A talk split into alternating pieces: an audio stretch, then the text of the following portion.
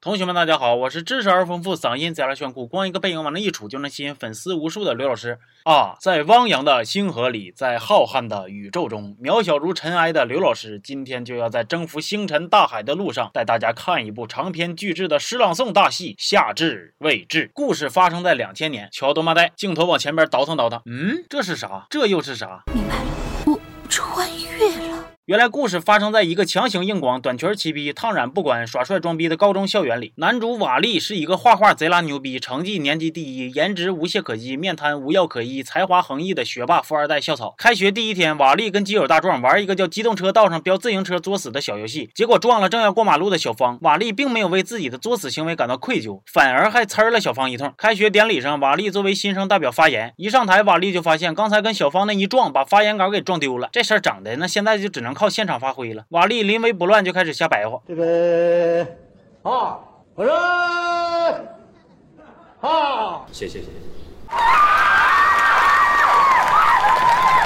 原来这个瓦力、大壮和小芳是一个班的同学，仨人还是前后座，平时抄个作业呀、吃个辣条啥的，都是互相照应着，关系也就越来越好了。小芳还有一个呜嗷喊叫、上蹿下跳的室友悟能。开学第一天晚上，就带大家吃了一垃圾桶的冰激凌，闹肚子，嗷嗷喊了一晚上。他们宿舍也因此一嗷成名。期中考试成绩出来了，小芳就考了七十七分，非常的郁闷呢。瓦力和大壮为了帮小芳排解一下内心的苦闷，就带她去游乐园玩。于是他们仨就可着一个项目玩了五遍，还他妈整整玩了一天。你神经病啊！这天呢，化学老师。说谁考试在八十分以下，那就必须接受有偿的补课，引起了同学们的反感。大壮甚至提出偷卷子这种馊的不能再馊的主意。而身为副班长的小芳呢，经过了一顿头脑风暴和利弊分析之后呢，就同意一起行动了。那真是浪到让人害怕呀！不过还没浪几天呢，偷卷子的事儿就被揭发了，整的小芳还差点退学，就连班级的小红旗都被收走了。你瞅这点事儿让你们办的，太失败了。眼瞅着剧情就要往辍学少女洗头房历险记的方向发展了，他们在主角光环的保护之下呢，背了个处分，这事儿就过去了。为了夺回小红旗啊，有同学就提。议把元旦晚会做成《舌尖上的中国》。小芳的室友悟能还表示呢，元旦时候的零食我全包了，可以很强势。你们班人那脑瓜子都挺厉害呀。虽然是校长一口没吃着，但是流动红旗还是给他们颁了。放寒假的时候，瓦力跟大壮去小芳家玩，结果没赶上二路汽车，就留在小芳家过年了。这都没有毛病。但是大壮，你跟家里撒谎说过年不回家，你给的理由是写生。哎呦我去了，你就说你是因为撵车把鞋给撵丢了，我都能信你呀。你说你是写生，你这托马斯回旋的脑回路挺别致啊。放假回来了。小芳的闺蜜小红听说他们仨是一起过年的，没带她，觉得自己被排挤了，就对大壮发脾气。大壮为了跟小红和好呢，就去小红的班级找她。大壮身为校草哈，女生见着他滋哇乱叫的，这都可以理解。不过那几个看着好像是响应国家二胎政策，孩子都能打酱油一样的高中男生，你们瞎激动个什么劲儿啊？为啥看着大壮的眼神里边还隐约的透露着不合性别的色眯眯呢？原本瓦力以为呀，小芳喜欢大壮，就成天几个浪几个浪的，又是言语上的攻击，又是才艺上的贬低，还要在艺术节比赛上成功的。装个逼，但是没过多久，瓦力就得知啊，其实小芳喜欢的不是大壮，而是他的时候，开心的简直要飞起，激动的跑到天台上大喊一声。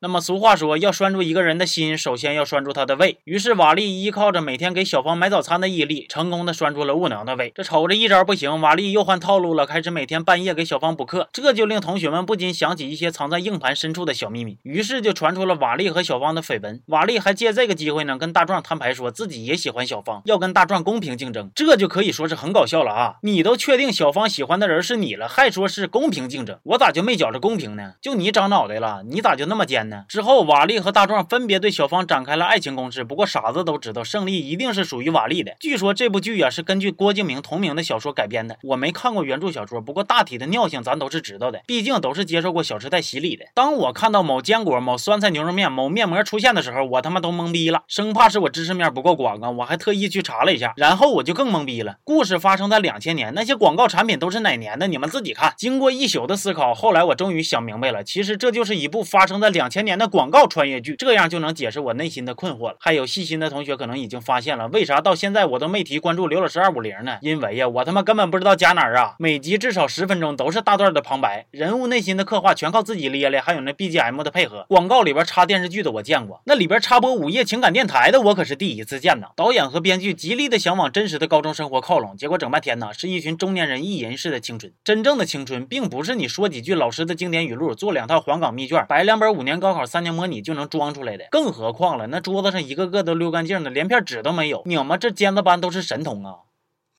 真正的青春是在多年以后回忆起来，虽然会哭，但还是念念不忘的时光。是那些没走完的路，还有没看够的风景。是很多年以后回过头时候会遗憾也会微笑的场景。是画在桌子上和课本里的漫画涂鸦。是偷偷藏在书包里边的火影忍者啊！真正的青春里边没有那么多靓丽可爱的水手服，有的是画了写轮眼的运动服。没有那么多躁动和不安，只有矫情的自己和写不完的试题。没有美丽的风景和悠扬的音乐，只有黑板上一次一次减少的倒计时和一一次一次被自习取代的体育课呀。青春它也许并不美丽，但真正令我们念念不忘的是岁月，是填满希望的脚步，是那些曾经与你一同并肩前行的人呐。